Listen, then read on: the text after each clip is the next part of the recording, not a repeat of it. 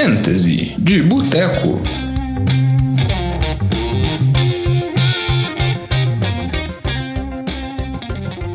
Fantasy de Boteco na área, mais uma vez aqui com vocês, Jogão.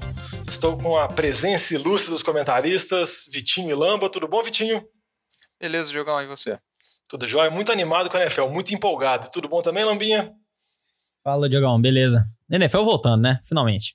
Dez dias, dez dias. Dez dias e contando, assim, se, se o cara demorou um pouco para escutar o programa, provavelmente vai ser menos, né? Podem ser oito dias, cinco dias, até mesmo ter começado a NFL.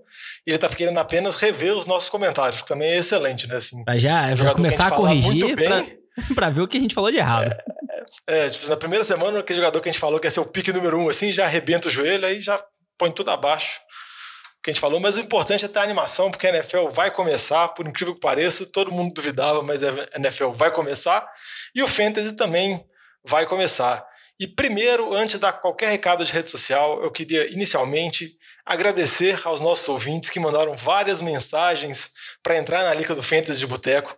Foram tantas mensagens que a gente teve que criar duas ligas, porque senão não ia ter como colocar todos os ouvintes, e mesmo assim a gente teve que sortear os ouvintes, porque não deu para juntar todos.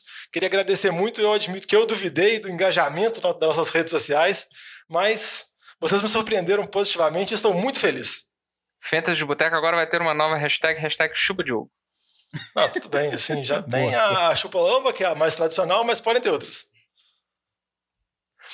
E caso vocês quiser- queiram mandar o Chupalamba, Chupa Diogo, Chupa Vitinho, Chupa quem quer que seja, vocês podem mandar através das nossas redes sociais, que são quais, Vitinho?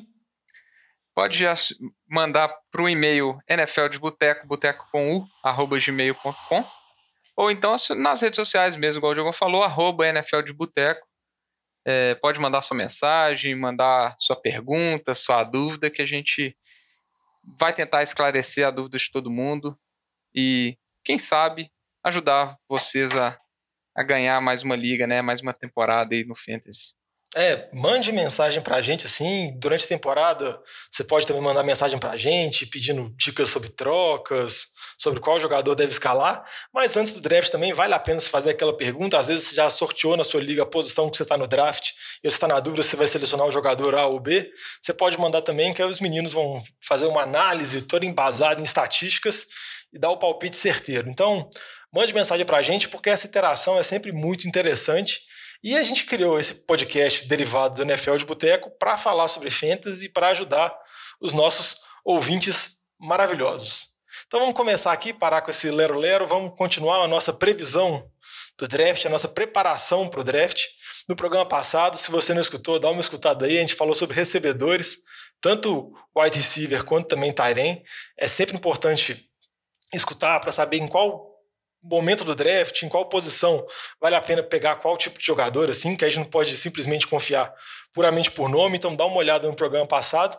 E nesse programa a gente vai falar sobre duas posições muito importantes, running back e QB. E essas posições, assim, tem até um detalhe muito especial de fantasy, porque se você não é iniciante no fantasy, não acompanha tanto assim, você pode pensar que QB é a posição principal, mas quando a gente chegar na análise, vocês vão ver que os meninos vão falar coisas bem diferentes, assim. Muitas vezes o running back que é a posição mais influenciadora no fantasy, certo, Lamba? É, mais ou menos, jogador, tô brincando. É verdade, essa mesmo. É, a maioria das ligas tem apenas um quarterback, então sempre tem aquele, aquele discurso de espere para draftar um quarterback mais ao final do draft.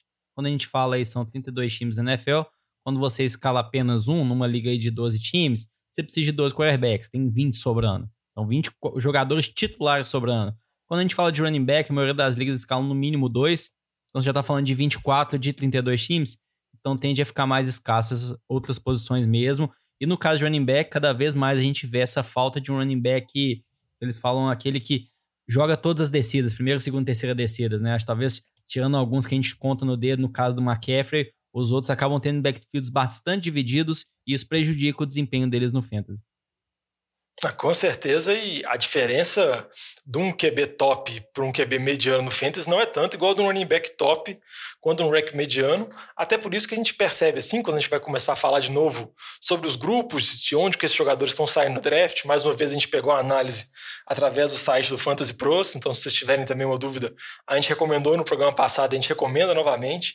é um, um site que tem muito material sobre fantasy, é muito interessante, mas analisando o começo do draft, a gente vê que as três primeiras posições assim que os jogadores são selecionados são running back, boa parte da primeira rodada é composta por seleção de running backs, mas vamos falar agora do trio principal desse primeiro grupo aqui, que é selecionado no início da primeira rodada, que é o Christian, o Christian McCaffrey, o Chacon Barkley e o Zeke de Dallas. Aí eu queria perguntar para o Vitinho alguma surpresa aí sobre esses três running backs, eles são unanimidades mesmo? Eu acho que eles são unanimidades tota totalmente, né? O, o, McCaffrey, ele, ele é aquele cara certeiro. Ano, ano passado ele foi o segundo em pontuação no Fantasy na maioria das ligas aí, é, ficando atrás só do Lamar Jackson. É, ele foi um monstro no Fantasy, era 30 pontos toda rodada. É, o Barkley é, é um cara que essa temporada tem um potencial para fazer algo, não vou fazer parecido, mas porque foi uma temporada de recordes do McCaffrey, mas ele tem um potencial para chegar próximo do nível do McCaffrey. E o Zeke também tem um volume garantido naquele backfield de Dallas, atrás de uma das melhores linhas ofensivas. Ele foi o quarto no, no, no ranking de running backs na temporada passada. Então, eu acho que são três unanimidades tranquilamente.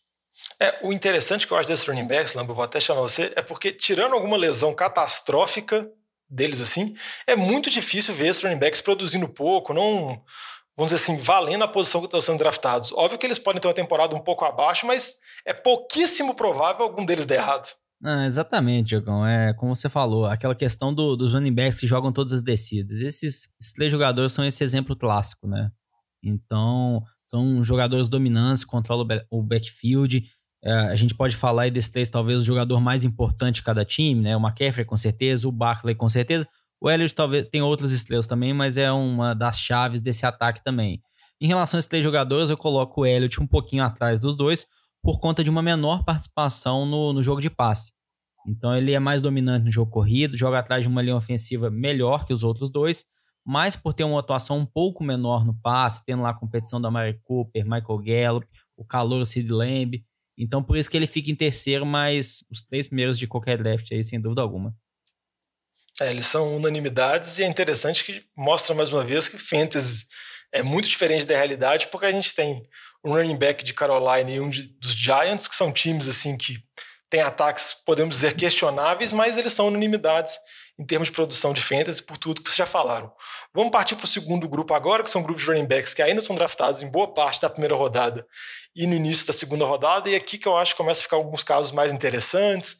Todos são jogadores muito bons, mas alguns têm um asterisco, uma pulguinha atrás da orelha, e algumas pulguinhas até recentes. Então, primeiro a gente pode falar sobre o Derrick Henry, running back de Tennessee, também tem o Alvin Kamara, de New Orleans, o Dalvin Cook, de Minnesota, o Chubb, de Cleveland, o Josh Jacobs, dos Raiders, o, Clyde, o Clyde Edwards-Helaire, de Kansas City, o Calor, e o Joe Mixon, de Cincinnati. Então, já tem uma lista bem mais extensa aqui. Esses running backs, igual eu disse, boa parte deles são, vão sair na primeira rodada e no início da segunda. A gente vê que tem uma preponderância muito grande de running back em cima das outras posições. Aí eu queria perguntar para o Vitinho qual desses running backs você gosta mais e contar alguns casos, assim, que eu sei que você está com uma pulguinha atrás da orelha em algumas situações aí, Vitinho.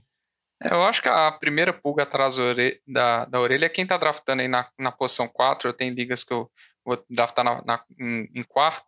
É, e aí já começa para mim uma grande discussão se, se, no estilo da sua liga, né? Uma liga é, não PPR, eu colocaria hoje o Derrick Henry como o quarto, o, o quarto na, na, lista aí, é, em termo, muito devido à segurança dele. Ano passado ele foi o segundo running back em pontos em ligas não PPR. É, e a gente vê que os outros nomes, que na minha opinião seria Camara e Dalvin Cook, eu acho que são os dois que têm maior potencial nesse grupo aí, já estão com a dúvida em relação à situação do, do, do, training camp, né? Os dois já falaram em holdout. O Camara é a novela mais recente aí, que já, hoje saiu uma notícia que o Saints estaria disposto a, a trocar o Camara. É, e, e aí o Camara disse que a ausência dele de treinos não, não, não foi devido a, a disputa contratual, foi por causa de lesão, embora não saiu notícia rel relativa à lesão. É, então, os, na minha opinião, esses três são, os, são os, os, três primeiros aí, mas a, a, incerteza em cima do Camaro e do Dalvin Cook com relação a essas discussões contratuais é, me deixa bastante receoso aí, por isso que eu coloco o Derrick Henry em primeiro numa liga não PPR. É, já nas ligas PPR, o Derrick Henry, para mim, ele cai bastante em relação a, a, esses outros running backs do, do tier aí. É, ele, ano passado, ele teve só 18 recepções, né? Ele participa muito pouco do jogo aéreo, é, enquanto os outros aí estão numa média de 40, 45 recepções, esse grupo aí. Então, para mim, eu ainda assim, numa liga não PPR, eu pegaria o Derek Henry pela segurança que ele, que ele traz. É, eu entendo o que você falou. Eu, o Derrick Henry, eu acho que a única pulga atrás da orelha que pode ficar com ele é com o número de carregadas absurdo que ele tem ano após ano, mas se também ficar pensando em lesão, você acaba não selecionando quase nenhum jogador em fantasy. E eu ia perguntar aqui para o Lamba sobre dois jogadores aqui em particular um é com relação ao Nick Chubb, running back de Cleveland, que foi muito bem temporada passada. Você já comentou por alto nele no primeiro programa da temporada, que você tem um pouco de ressalva com relação à presença do Karen Hunt. E também para você falar um pouquinho sobre o calouro, porque muita gente fica com receio de draftar calouro, porque nunca viu, ele não se provou na NFL. Mas a situação do Clyde acho que é uma situação bem atípica, e se você tiver algum receio, você vai perder uma oportunidade muito boa com um jogador que tem tudo para ganhar muita liga de fantasy, não, Lamba? Ah, exato, Diegão. É, até se a gente for pensar, é, essa questão quando a gente fala nos drafts, né, jogadores aí de primeira, segunda rodada, a gente pode falar que em geral não é onde você ganha o seu draft, mas é onde você pode perder. Então se a gente pegar esse exemplo do Clyde, ah, se ele for o running back número um, beleza, você tende a precisar de mais apoio. É, então acho que é bom ter, evitar talvez jogadores com muito risco nessas rodadas iniciais. Em relação aos jogadores que você comentou, a questão do Nick Chubb, a maior dúvida é a presença do Karen Hunt. A gente viu que depois que o Karen Hunt começou a jogar, que ele ficou os 10 primeiros jogos fora por questão de suspensão, em ligas PPA, o Karen Hunt fez mais pontos que o Nick Chubb em 6 de 8 jogos. Então isso mostra o quanto que o Chubb não participa tanto do jogo aéreo. Se a gente olhar o time de Cleveland ano passado, correu muito mais com a bola, o ataque aéreo não foi eficiente com o Baker Mayfield. Eu espero uma melhora para esse ano. Então eu acho que o Nick Chubb, ele cai ali para o final da primeira rodada, eu diria até para o início da segunda rodada, por conta disso. Ele tá dividindo o backfield com um, um running back muito bom, que saiu do time do Chiefs por uma questão extra-campo. Em relação ao Clyde, acho que é uma boa aposta. É, é, um calor, tem essa incerteza gigante, porque ele tá entrando agora na NFL, a gente nunca viu ele jogar na NFL, mas é, ele tá sendo discutido na primeira rodada porque ele tá no melhor ataque da NFL. Ele tá num ataque lá conduzido pelo Mahomes, o técnico é o Andy Reid. Então, por isso a gente fala do Clyde aí na primeira rodada, e como o Damian Williams, que seria um concorrente dele, já optou para não jogar a temporada esse ano. Então, por isso, o backfield está ficando bastante na mão do Clyde aí. Tem um risco de ser um calor, mas é um risco aceitável frente ao potencial que ele tem. É, e se a pessoa for ficar com medo do risco, realmente não vai draftar ele. E no, no caso que eu posso falar por assim, pela minha análise, eu acho que o risco vale a pena. Eu ia perguntar para o Vitinho, só para finalizar aqui, sobre os outros dois que a gente não comentou ainda, o Josh Jacobs e o Mixon. Não, eles não jogam em ataques tão possantes assim, mas acabam tendo um volume grande encarregado. Você acha que esses running backs são confiáveis, têm se draftado nessa posição aí, ou você tem alguma ressalva com relação a algum deles específico? o Josh Jacobs, para mim, ele não, não tem ressalva. Eu gosto bastante dele. Ele, para mim, tem, é um é um segundonista aí com potencial de entrar no top 5. Eu acho que é um dos poucos aí que, que, que tem esse potencial. Eu acho que o Clyde também tem esse potencial de teto de entrar no top 5, mas ele tem um, um, uma incerteza e um, e um chão muito, muito, muito inferior. Então eu gosto bastante do Josh Jacobs. O Joe Mixon, eu tava inseguro até a notícia que saiu hoje, é, terça-feira, né, que, que ele conseguiu assinar o contrato. Ele estava ausente já dos treinos há quase três semanas, falava que eram problemas de enxaqueca que ele estava tendo, é, mas a gente tem uma, uma, uma boatos aí que era muito em cima dessa questão do contrato. Vamos ver se ele vai voltar para os treinos. Eu acho que, é, querendo ou não, é algo a se monitorar, né? Mas ele eu concordo, eu coloco ele próximo do Jacobs, eu prefiro o Jacobs, mas eu, eu concordo que ele, para mim, ele é uma escolha muito segura em termos de volume. É um ataque que, que é muito promissor com a chegada do, do, do, Joe Burrow. Então, eu gosto também do Joe Mixon, acho que ele está muito próximo ali desses que a gente acabou de comentar. É, desses antes... últimos quatro que nós comentamos, né? É, antes de passar para o próximo grupo aqui, eu só vou fazer uma pergunta para o Lamba, já que ele é o torcedor do Saints, especialista no Saints.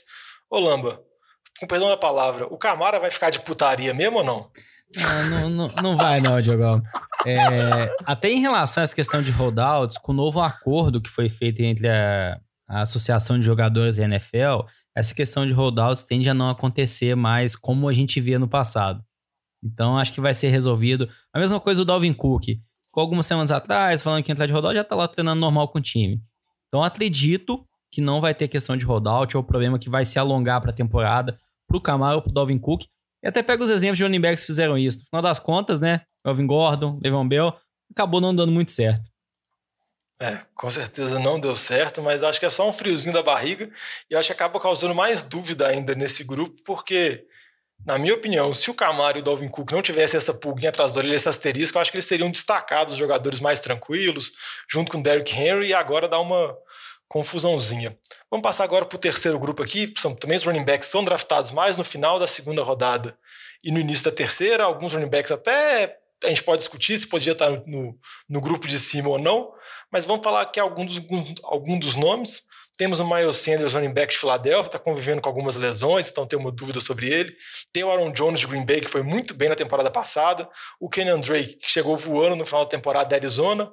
O Eckler nos Chargers e o Chris Carson no Seattle. Eu vou perguntar para o Vitinho aqui, Vitinho, já que o Lambert é o especialista no Saints, você é o especialista no Eagles, o Miles Sanders está machucado mesmo? É o Eagles só tendo receio por conta das várias lesões que estão tendo nessa off-season, nessa pré-temporada, perdão?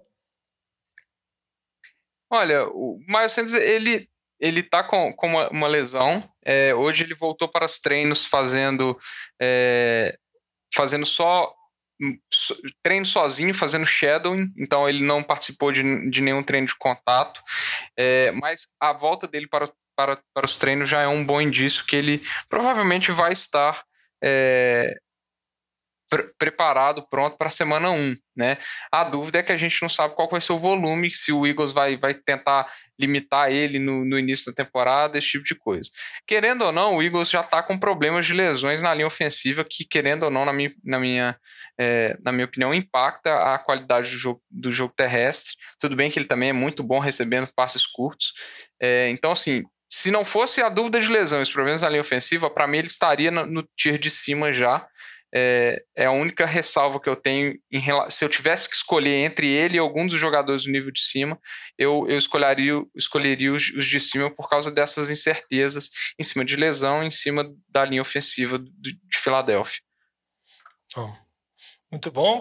Eu também eu acho que é, ele é muito promissor, mas essa dúvida da lesão eu acho que gera mais uma pulga atrás da orelha, que acaba complicando muito, mas o risco dele, igual o Vitinho falou, ele teve um final de temporada muito bom, passada. Eu vou perguntar para o Lamba que outros running backs que tiveram temporadas muito boas, como por exemplo Aaron Jones, Kenyon Drake e o Eckler, que foram uma parte da temporada, alguns porque foram trocados, outros porque o Melvin Gordon ficou fora.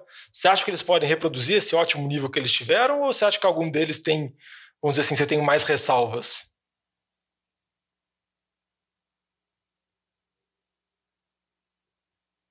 Em relação ao que eu tenho mais ressalvas, vai ser o Aaron Jones, Principalmente porque quando a gente compara o que aconteceu na temporada passada. Na temporada passada ele teve 19 touchdowns. A gente pode esperar uma regressão completa desses 19 touchdowns do Aaron Jones, talvez caindo aí para casa de 10 ou provavelmente até menos. É, em relação a isso, o que, que tem? Ano passado ele ficou dividindo bastante backfield com o Jamal Williams. Aí o que, que o time do Packers fez esse ano? Foi lá no draft na segunda rodada e pegou o Ed Dillon. Então trouxe mais competição backfield. É um para mim é um significado que eles não têm essa confiança total no Aaron Jones. É, em relação ao ataque do Packers também, as semanas que o Devantados ficou fora, alguns jogos que ele estava machucado, foram os jogos que o Aaron Jones teve mais participação no jogo aéreo. Então, assim, a gente contar que o Devantados vai machucar, para o Aaron Jones ter uma boa produção, não acho que é uma boa, uma boa ideia, uma ideia, não. A gente tentar prever lesões. Então, por conta disso, eu espero uma retração completa do Aaron Jones. Para mim, ele é um jogador aí mais pro início da terceira rodada e não um jogador de segunda rodada.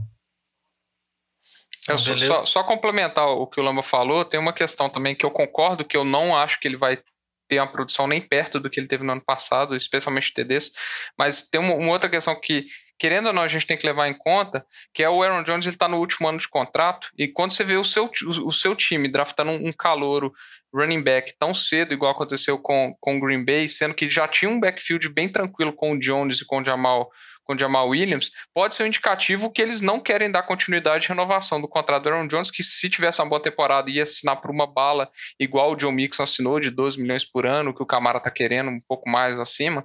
É, já é um indicativo que o Green Bay não, não tem essa pretensão de, de renovar com ele e assinar um contrato caro e já está querendo dar um passo para outro jogador. Né? E se for nesse sentido, é, não tem por que eles colocarem ele para correr para ter 300 toques na bola, 280 toques na bola, igual foi ano passado. Né? Então eu concordo com o Lamba, eu não acho que ele vai ter essa. vai conseguir repetir esse ano. Eu, eu concordo com vocês, só para falar rápido aqui dos outros nomes, eu acho que o, que o Drake tem o risco porque ele teve um final de temporada muito boa, agora a gente vai ver ele desde o início.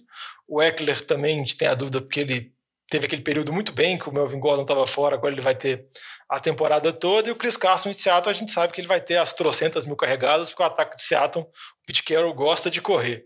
Mas todos esses têm alguma dúvida, alguma ressalva assim, mas principalmente quando a gente for analisar o grupo de baixo, que eu vou entrar falar um pouquinho dele agora, que aí começa que a situação começa a ficar bem mais complicada, as desconfianças em termos do running back, vamos dizer assim, eu, na minha opinião, crescem bastante. assim. Nesse tier 4 aqui, nesse grupo 4, a gente começa a analisar running backs que estão saindo da terceira até a quinta rodada. Então já tem um, uma janela de draft bem maior. E a gente já tem jogadores assim que todos eles vai ter alguma ressalva.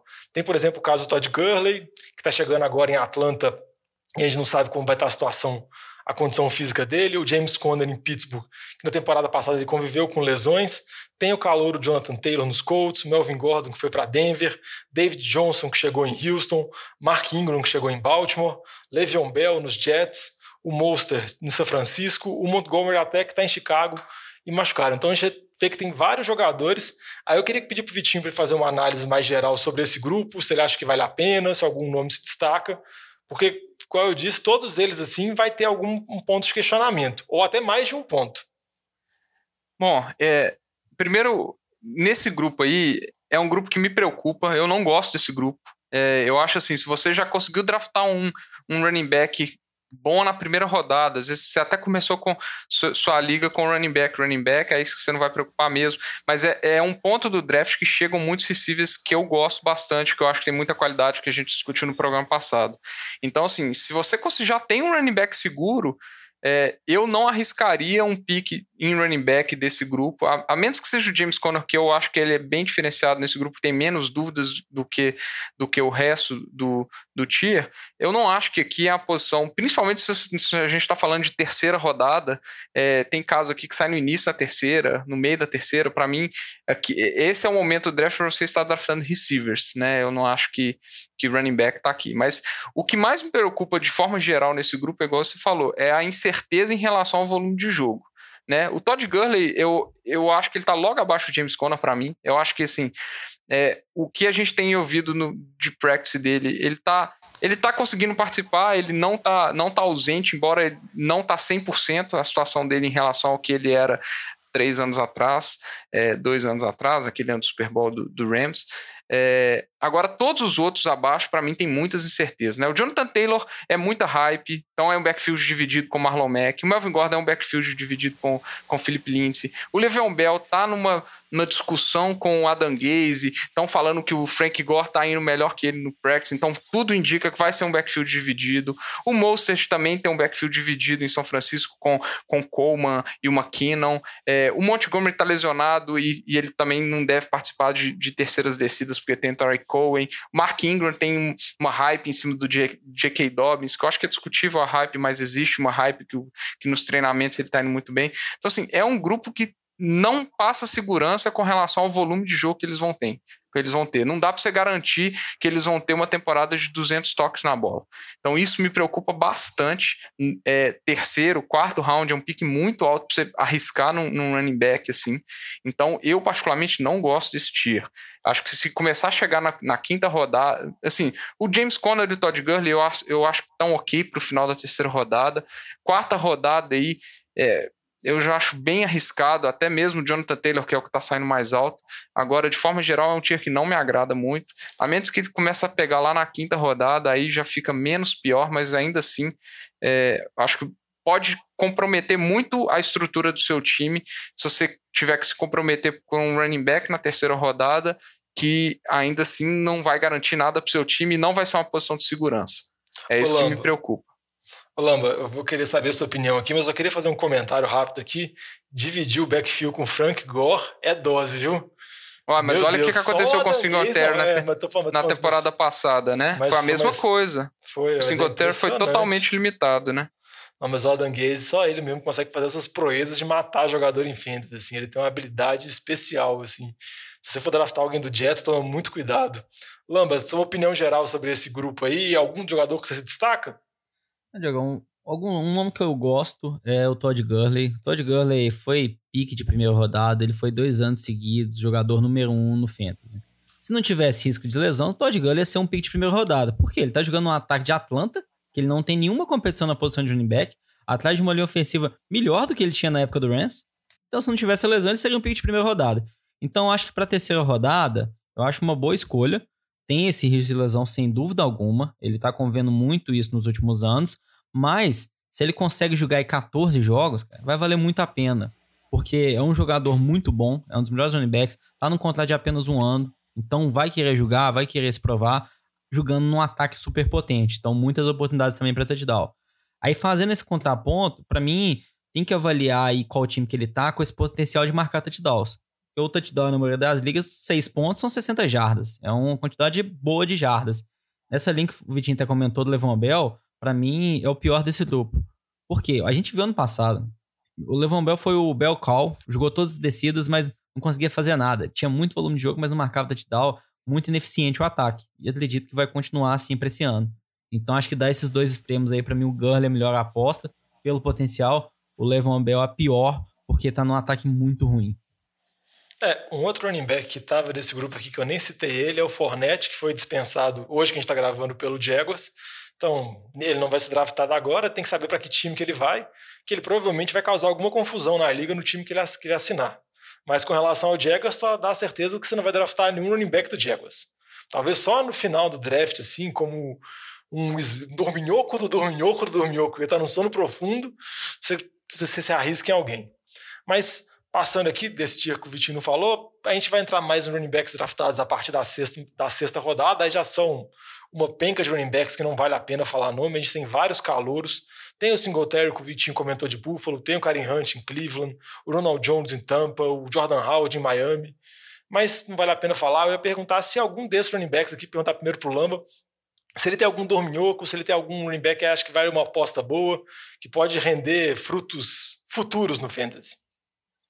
Um que eu gosto desse grupo é Ron Jones, porque todos esses nomes que você comentou, ou estão dividindo o backfield, ou é reserva com potencial de ser titular. Ron Jones é o titular do time hoje. É, existe o risco, talvez ter uma disputa no meio da temporada ele não ser mais, mas no momento inicial, hoje em dia, o que a gente está vendo nos treinos é ele sendo o running back titular. E é o running back titular de um ataque liderado lá pelo Tom Brady, com ótimas armas ofensivas. Um ataque tende a colocar muitos pontos em campo. Então, por isso, ele se destaca dessa lista por ser um titular. Não é incontestável, não vai jogar todas as descidas, mas ele já é um titular, a gente não tem dúvida disso para a semana 1. É isso eu que eu acho muito interessante. Eu concordo também. Que eu ia eu, falar essa, acho... essa parte, só rapidinho, Vitinho. Essa parte que você comentou no final, Lamba, que ele é um cara que você tem certeza que você pode colocar na semana 1. Que a maioria desses jogadores que a gente vai falar agora, que eu vou até pedir pro Vitinho destacar também, são jogadores muitas vezes apostas para o futuro. Que na primeira semana você colocar ele é totalmente um, um cara ou coroa, porque ele pode jogar, ter descidas consideráveis, quando ele também pode quase nem entrar em campo. Aí eu ia perguntar para você, Vitinho, você pode falar um pouco mais também sobre o Ronald Jones, também falar sobre algum jogador que você acha que merece algum destaque. É, eu, é, a gente chega num ponto do draft que, que, que na minha opinião, gente, o importante é tentar achar valor, é, não pagar muito caro, né? É, em termos de piques, tentar achar algum valor de algum jogador que pode despontar do meio para frente na temporada. Eu acho que é igual que você falou, são jogadores aqui que, que é muito arriscado você gastar um pique, sendo que às vezes ele não vai te dar esse retorno que você precisa no início. É, o Ronald Jones eu acho que é o único desses aqui que, que com certeza você pode colocar ele é, na primeira semana sem, sem receio, mas tem alguns jogadores que, que, que me agradam, né? Por exemplo, o Zach Moss de Buffalo tem se falado muito. É, outra opção também é se apostar em lesões né? Então, assim, você pegar o Latavius Murray, com, a, com, os problemas do Camara, com risco de lesão, se o Camara não joga alguma, alguma partida, o Latavius Murray é top 5 na semana, top 10 na semana. Então, eu acho que tem, tem que tentar ir nessa linha, né? Alexander Madison, a mesma coisa de Minnesota.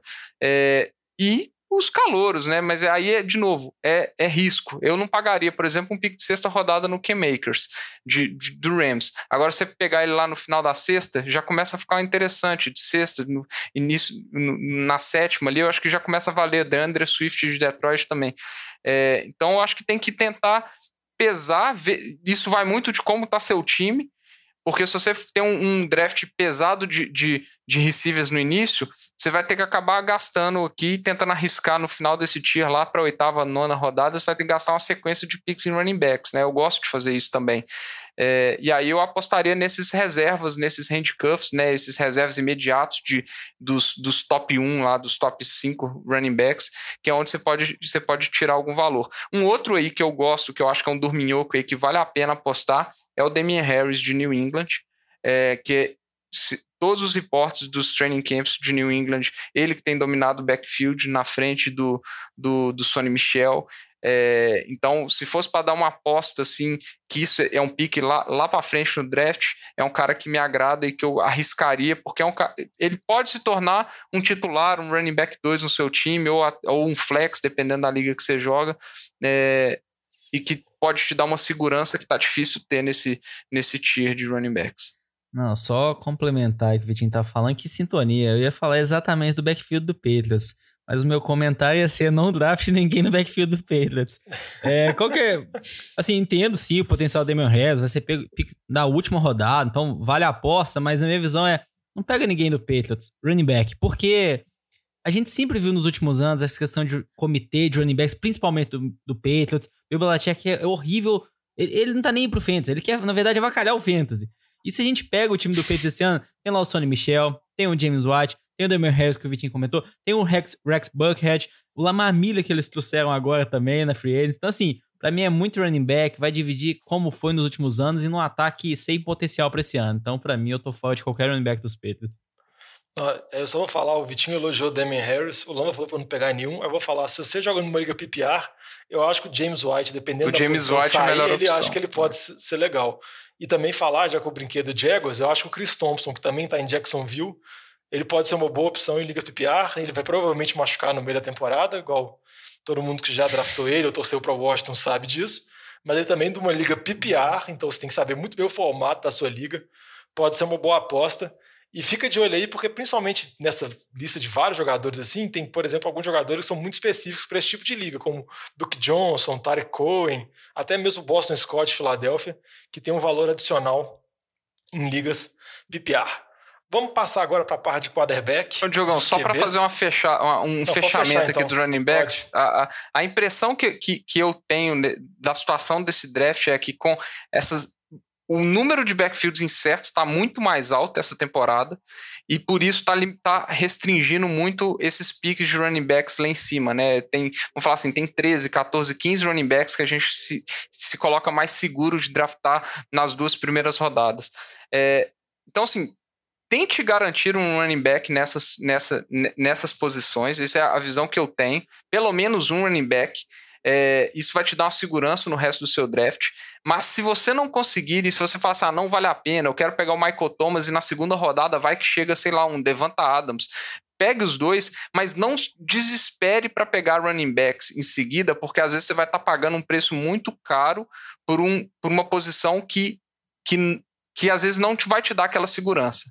Então, é, é, essa, esse é o recado que eu dou. Então, sim, se você vai quer fazer um, um time pesado de, de wide receiver, cara, faça um time pesado de wide receivers, draft um Tyren e depois aposte com cinco picks seguidos de running backs lá para se tentar achar alguma joia lá no final do draft. Mas não gaste um pique alto para pegar um running back que às vezes não vai te dar o retorno que um, um, um wide receiver 3, um wide receiver 2 pode te trazer. Agora, óbvio, você depender de dois running backs inseguros é muito difícil. Então tente garantir um, um lá em cima que, que seu draft vai estar tá muito mais bem encaminhado.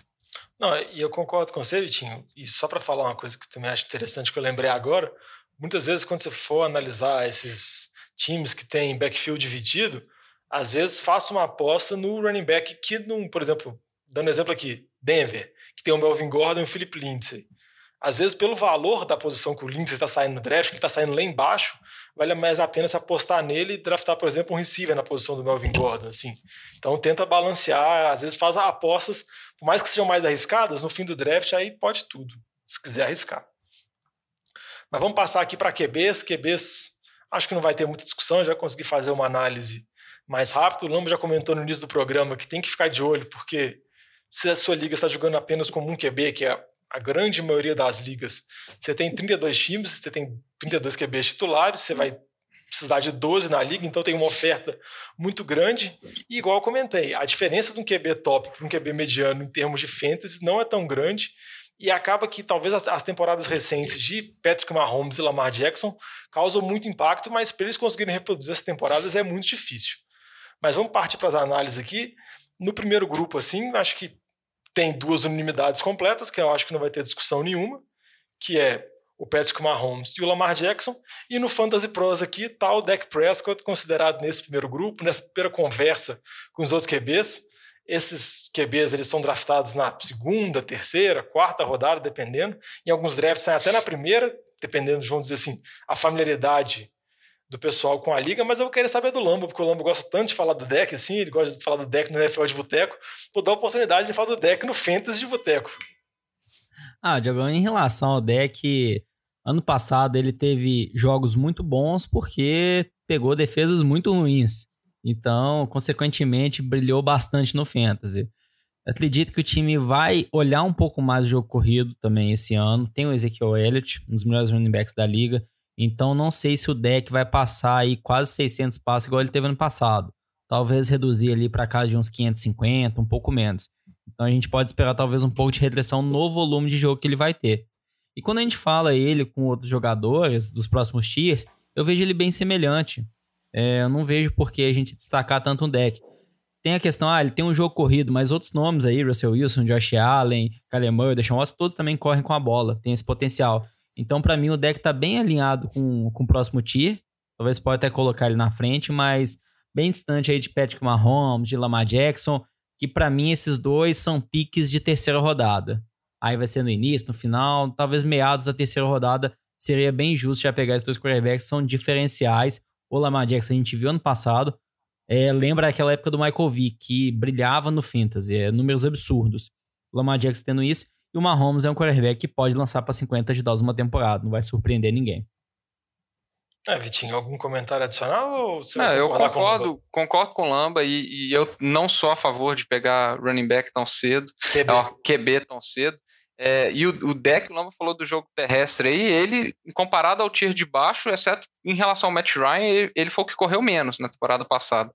É, então, eu, eu, concordo, eu não vejo ele com, com com, com um valor tão alto assim para ele estar. Tá, para ele ser pego uma, duas rodadas de antecedência em relação a Wilson, Murray é, e Watson. Eu não vejo mesmo. Eu concordo, é, mas, de novo, eu não sou a favor de pegar o é, QB tão cedo no draft. Para mim, eles são jogadores assim.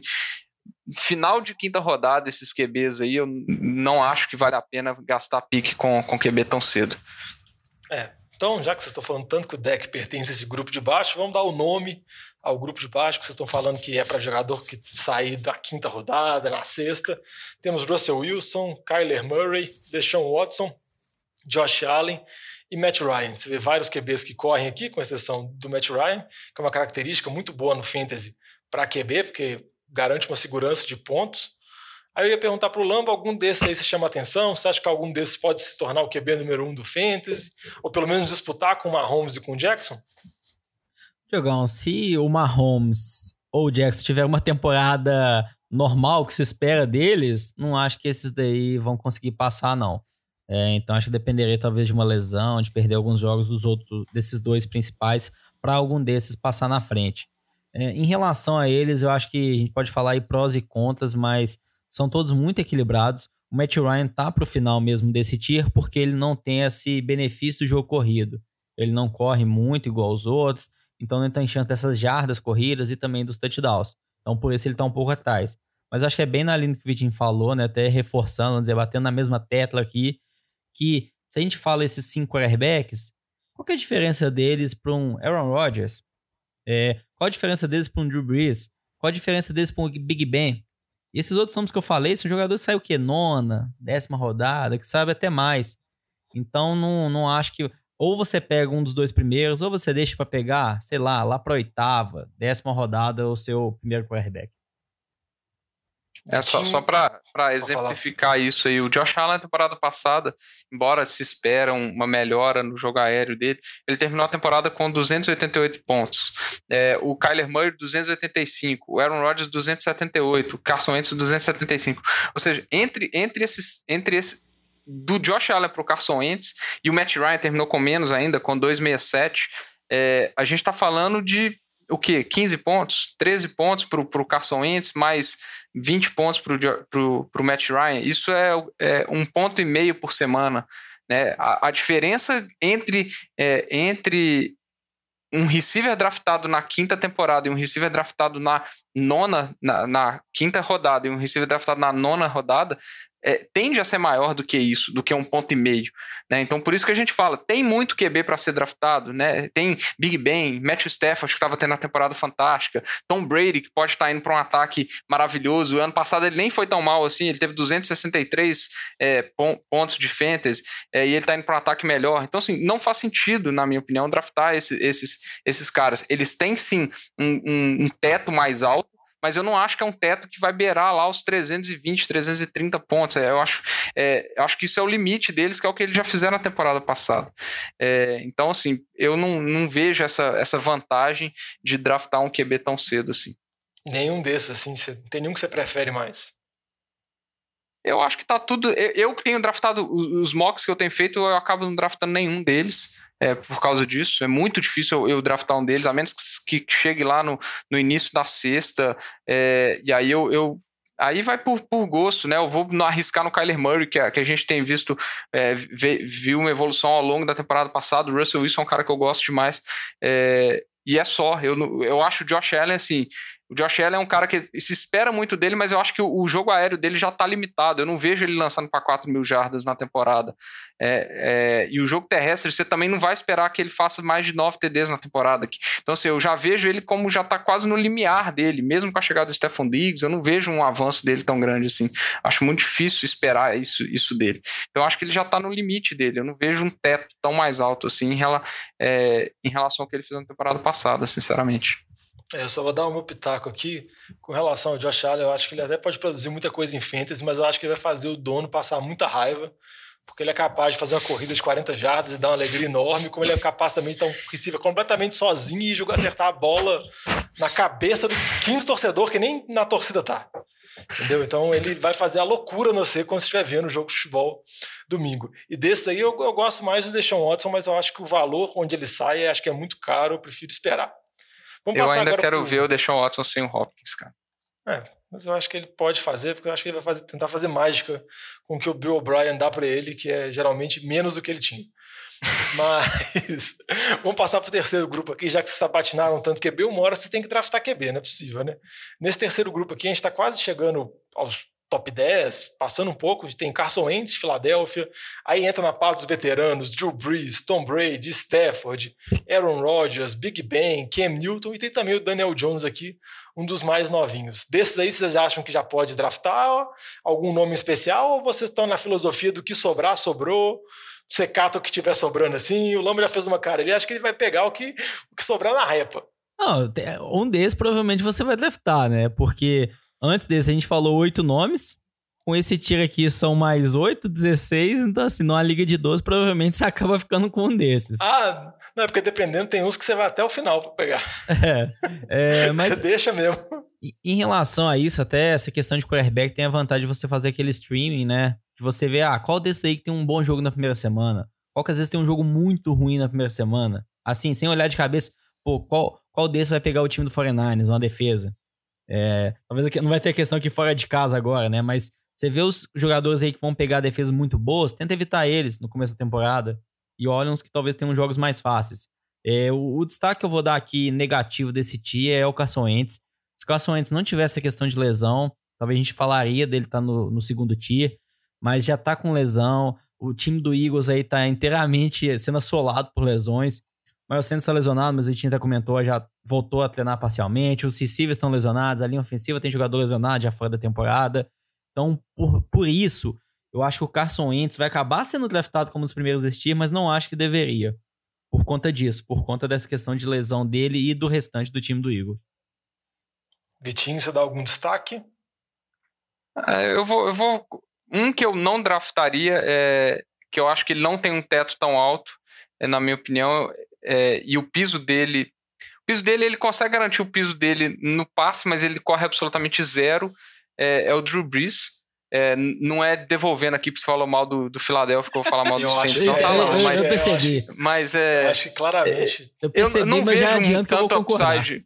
Eu não vejo upside no Drew Brees, sinceramente, por causa dessa dessa ele não, ele não, traz algo diferente ele já é um cara que tá velho ele não vai dar passes longos você não é, é, é difícil você esperar dele aquela big play, é, diferente de outros QBs do tiro aí que, que me agradam mais. Eu prefiro é, Cara, eu prefiro até esperar mais duas rodadas, três rodadas e draftar o Cam Newton do que draftar o Drew Brees, sinceramente. Eu acho que ele traz mais. Eu pegar ali na, um Cam Newton e o Jared Goff em sequência e você jogar conforme schedule e torcer pro Cam Newton começar a correr um pouco com a bola e ter alguma. De, torcer pro Belichick fazer alguma coisa diferente no ataque de New England, que eu acho que é pouco provável, tá? Eu não acho que é, que é possível, mas já tá num ponto do draft que seu, seus picks já tem que já tem que tentar tirar alguma água de pedra, né? Então, é, eu prefiro esperar duas rodadas e draftar alguém nesse nível do que draftar o Drew Brees. Eu não vejo upside no Drew Brees, diferente, por exemplo, do Tom Brady. Eu vejo um upside do Tom Brady porque ele tá num ataque muito melhor do que o ataque que ele tinha em New Orleans. Vai saber se ele vai conseguir tirar. New é, é, em New England. Vai saber, vai saber se ele vai conseguir produzir muito com esse ataque cheio de armas ofensivas. É um cara que, que me, me agrada muito mais que o Drew Brees, por exemplo. Não, tudo bem. Eu entendi a, estatística vamos dizer assim, que vocês estão querendo, qual que vai ser a tática que vocês vão usar com QB, mas eu vou pedir um nome para cada um rápido, sem justificativa. Fala um QB desse final aí que vocês gostam. Lamba. Ah, Diogão, um nome que eu gosto é o Baker Mayfield. Ele teve uma temporada de calor muito boa. A temporada passada tinha Eu falei sem justificativa? Desculpa. Tá, Baker Mayfield. Ano passado ele era o sexto QB selecionado no draft. Ele teve a temporada mal, então esse ano acho que ele pode voltar aí pro top 10. Tô brincando, é que o programa tá extenso. Vitinho, um QB que você gosta, tem uma frase, já que eu dei uma frase pro Lamba. Matthew Stafford. Pronto, já é, já, já, não, já então... resolvi. Não, muito obrigado. Então, Ele, essa aqui. É, não, você já passou, então passou. Passei, então... passei, tá passado. passou, tá passado. A, a tática dos meninos é esperar QB, eu concordo com eles. Eu acho que Patrick Mahomes, Lamar Jackson, assim, acho que o custo é muito alto, a não ser que sua liga todo mundo vai esperar, e dependendo, pode chegar um momento que vai valer a pena. E principalmente, assim, se você tá, se o QB do seu time tá nessa meiuca aí, pega o QB do seu time e vai ser feliz com ele, vai torcer para ele, porque não vai fazer, no fim das contas, tanta diferença. Antes de encerrar o programa aqui, eu queria perguntar para o Vitinho se ele tem alguma dica especial com relação à defesa. Porque geralmente tem defesa. Defesa? É. É, pega a defesa do Chargers na semana 1 contra Bengals.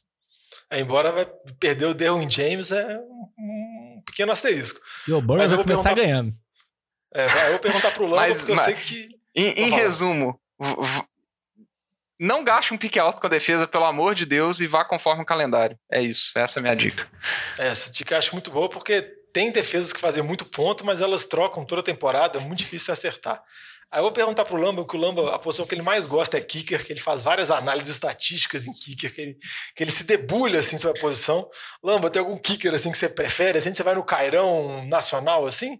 Não, Diogão, é o, é oposto. Para mim, kicker não devia fazer parte de nenhuma liga de fantasy. Fica aqui a minha recomendação para todo mundo. Se ainda for possível ajustar isso na sua liga, não coloque kicker. Kicker é a opção talvez a mais aleatória acho que é a menos relevante para fantasy. No final das contas aí, você pega 20 kickers, tem pontuação muito semelhante. Às vezes aquela semana o cara acerta um field goal de 50 jardas, aí ganha 5 pontos. Ele ganha o mesmo que um QB ganha fazendo um touchdown. É, para mim não é não, não, deveria ter kicker em liga de fantasy. Tira isso daí da sua Mas vida. vai falar que você não gosta de ver um kicker errando, o kicker do seu adversário errando um field goal e perdendo ponto. É muito É, divertido. muito Não, até por isso não, Não, vale, porque a maioria das ligas não tem essa perda. Então, Não, você Ah, pode mas aí- colocar aí isso. tá errado. Aí tá é o errado. comissão- Porque esse é o que momento da fazer isso. diversão do kicker.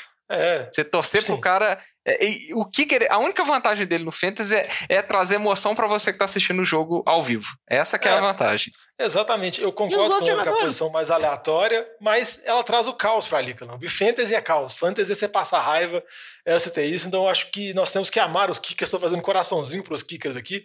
E mantém o kicker na liga. Pode e coloca pontuação para ele perder. Que aí é mais legal. Quando o seu adversário tem um kicker que faz negativo no jogo, é a alegria do seu fim de semana, Lamba. Você sabe disso. então vamos encerrando por aqui, que mais uma vez o programa já está extenso. Mas foi um programa também com muitas informações. A gente falou muito sobre running back, sobre QB. Se você quiser escutar as dicas sobre os recebedores, sobre receiver e Tyrene, dá uma escutada no programa da semana passada. Se prepara bem para o draft. O draft é um momento decisivo na sua liga do Fantasy. Dá uma olhada nos sites que a gente recomendou também, que está no programa passado. Dá uma estudada, faz uns mocks. Se tiver alguma dúvida, manda mensagem para a gente através do nfldeboteco.gmail.com e através das redes sociais, Twitter, Facebook, Instagram, sempre, arro, sempre arroba NFL de Boteco, Boteco com U. E vamos encerrando por aqui. Queria agradecer mais uma vez aos, às várias mensagens que nossos ouvintes mandaram pra gente. Vamos ter novamente uma Liga do Fantasy de Boteco. Muito obrigado a todos. E semana que vem já tem previsão da semana 1. Já vai dar. Os, o Lambo e o Vitinho já vão ter que dar destaque de jogador que vai bem e que vai mal na semana 1. Ver se eles já vão contradizer o que eles falaram nos programas aqui. Tá tudo anotado. E até semana que vem, Lamba. valeu, Diogão. Até semana que vem, Vitinho. Um abraço Valeu. a todos. Eu próprio.